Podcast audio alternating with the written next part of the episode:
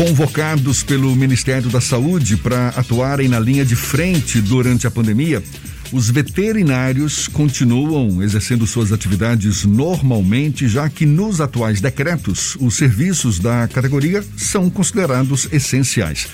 Só que os profissionais do setor estão de fora da lista dos profissionais de saúde com prioridade para a vacinação contra a Covid-19. O presidente do Conselho Regional de Medicina Veterinária do Estado da Bahia, Altair Santana, é nosso convidado aqui no Issa Bahia. Com ele que a gente conversa agora. Seja bem-vindo. Bom dia, Altair. Bom dia, Jefferson Beltrão. Bom dia, Fernando Duarte. Estamos aqui à disposição de vocês. Ontem foi enviado um ofício ao secretário municipal da Saúde, secretário Léo Prates, em que é solicitada a inclusão dos médicos veterinários entre as categorias que terão prioridade na vacinação contra a Covid-19. Em que pé está essa negociação e por que, na sua opinião, os médicos veterinários também devem ser incluídos nesses grupos prioritários? Bom, Jefferson, nós encaminhamos, na verdade, dois ofícios para o secretário da Saúde do município, o Léo Prates, Caminhamos também para o Fábio Mota, né, o secretário da CESAB, e até para o governo do Estado, porque nós temos problemas tanto com a vacinação e também com as atividades essenciais da medicina veterinária. É, nós recebemos informações tanto do secretário da Saúde como de Leocate que haveria a vacinação sim dos médicos veterinários, só que nos documentos que são é, emitidos pelos órgãos, por exemplo, o, o, o, secretário da Saúde, ele preside o CIB, que é a Comissão Intergestores Bipartite, que é quem define, né, através de uma análise de risco, as profissões que vão ser vacinadas e os idosos, a idade dos idosos, que define toda, toda a, a sequência de vacinação. É, nesse documento, na, numa resolução do CIB 016, né, que definiu com base em risco os profissionais autônomos da saúde que deverão ser vacinados, é, em momento nenhum esse documento cita o médico veterinário.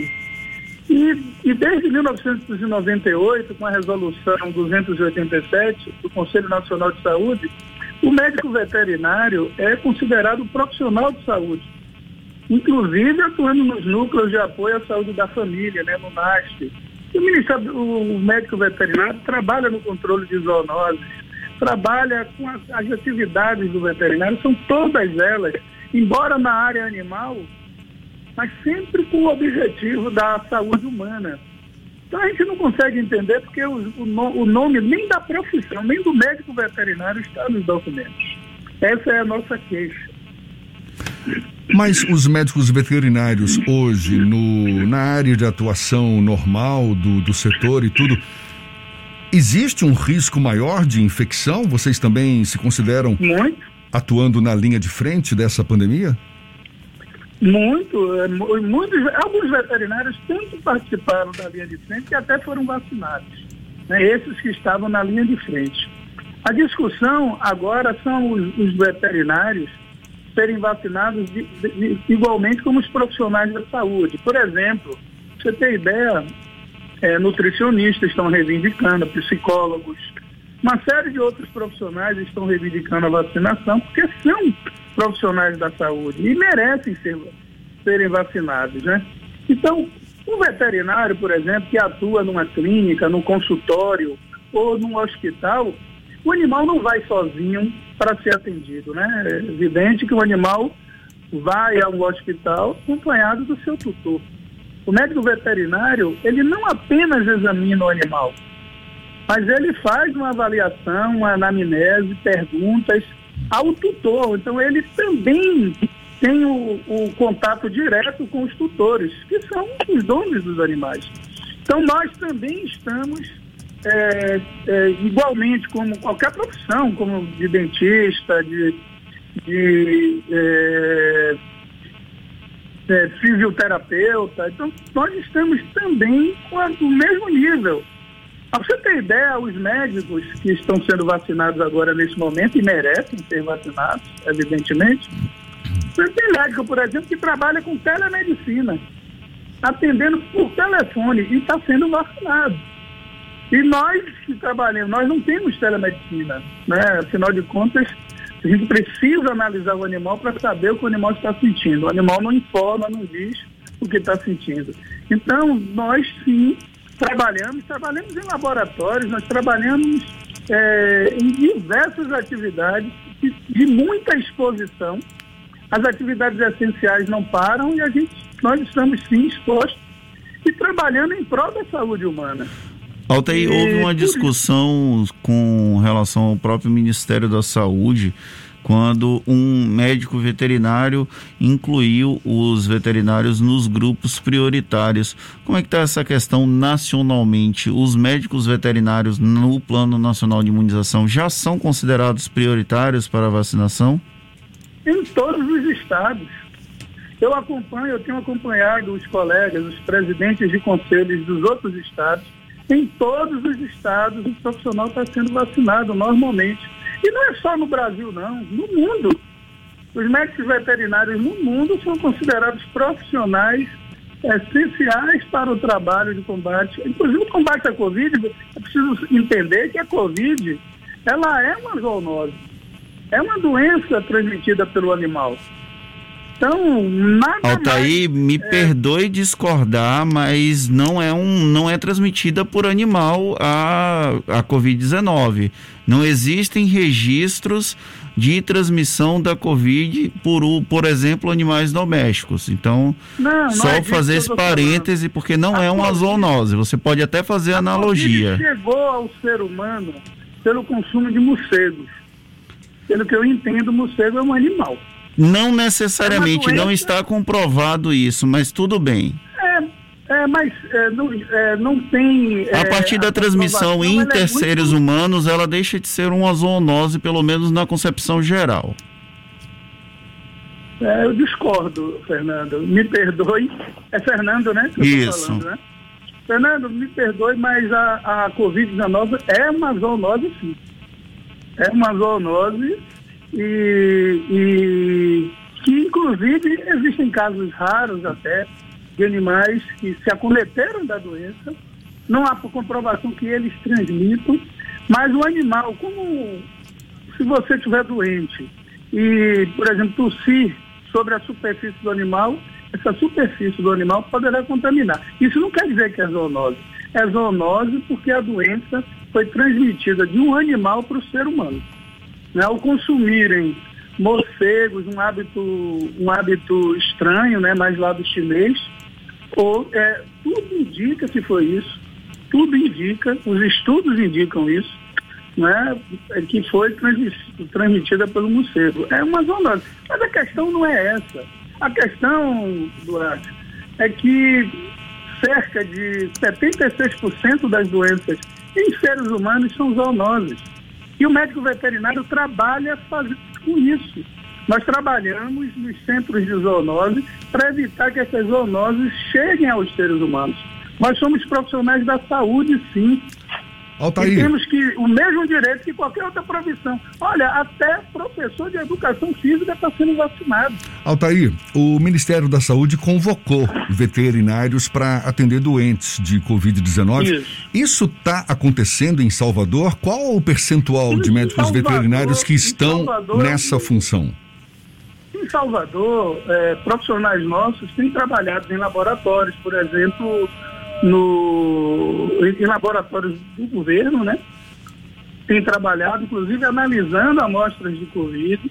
Temos veterinários da Secretaria da Saúde, tanto municipal, municipal quanto estadual, também trabalhando, ajudando nessa área. Mas, assim, aquela convocação, eu não soube de profissional daquela convocação em Salvador. Não tenho conhecimento. Possa ser que alguém esteja trabalhando. Altair, uma outra questão, você citou muito os veterinários que estão em atendimento em clínicas, em eventuais hospitais. Isso. Mas a defesa do Conselho Regional de Medicina Veterinária inclui também aqueles profissionais que atuam em fazendas e também no controle de doenças no interior do estado que não tem atendimento necessariamente ao público geral? Não, na verdade, o, o que acontece é que também no interior do estado, é, em, em várias cidades, o profissional também não está sendo vacinado. O que a gente está reivindicando são aqueles profissionais que estão em contato com o público.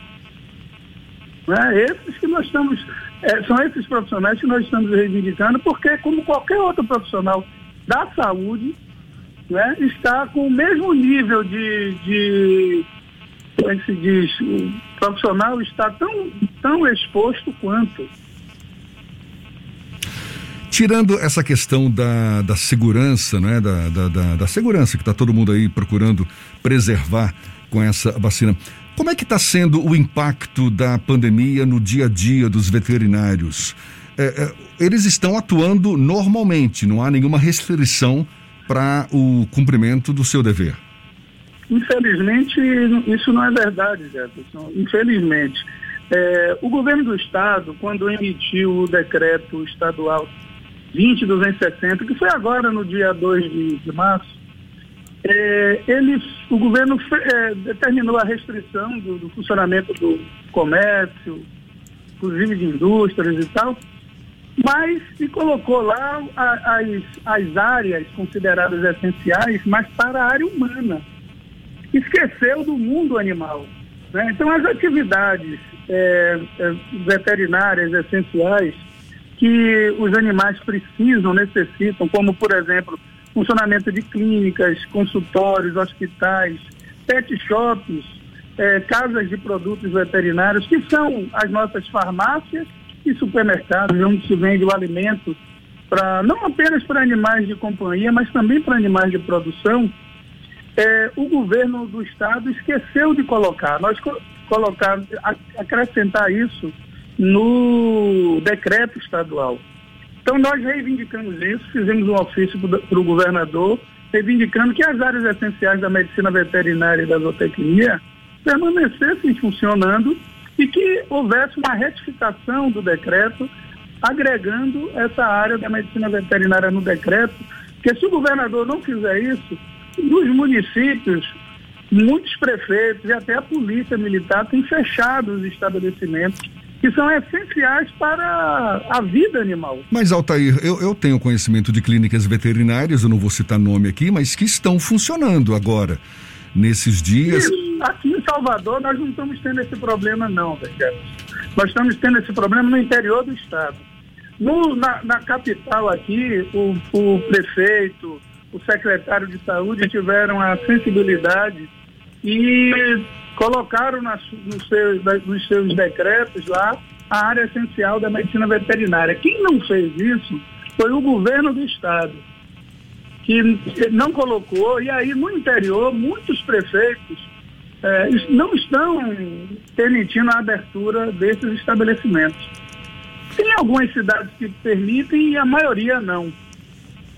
Só mais um adendo, logo no começo da entrevista, você falou secretário de saúde do estado, Fábio Mota. Fábio Mota é o secretário de Cultura e Turismo de Salvador. O secretário estadual de saúde é Fábio Vilas Boas.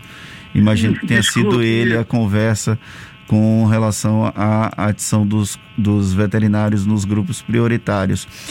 A atenção, a ideia de vocês é que os médicos veterinários sejam incluídos ainda no grupo 1, porque nós estamos avançando já quase no final, na finalização das prioridades do grupo 1. E aí vocês querem ainda no grupo 1 ou há uma reivindicação para que seja em outro grupo prioritário?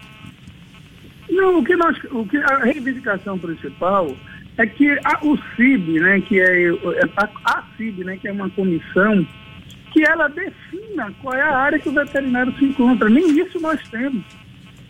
Né? Então a gente quer saber qual é a área que nós estamos. Eu até imagino qual é, o, qual é a etapa. Né? Nós não queremos, não estamos reivindicando de forma alguma sermos vacinados antes de idosos, dos profissionais da saúde que estão na linha de frente, nada disso. Nós queremos apenas é, que a vacinação da gente ocorra no mesmo momento que os, os outros profissionais da saúde irão ser vacinados. É, nós não estamos reivindicando de forma nenhuma nenhum privilégio. É apenas que, como profissional da saúde, também sejamos vacinados. Tá certo, Altair, muito obrigado pela sua disponibilidade. Altair Santana, que é presidente do Conselho Regional de Medicina Veterinária aqui do estado da Bahia. Seja sempre bem-vindo, um bom dia e até uma próxima, Altair. Muito obrigado, Jefferson e Fernando. Eu que agradeço a oportunidade. Um bom dia para vocês.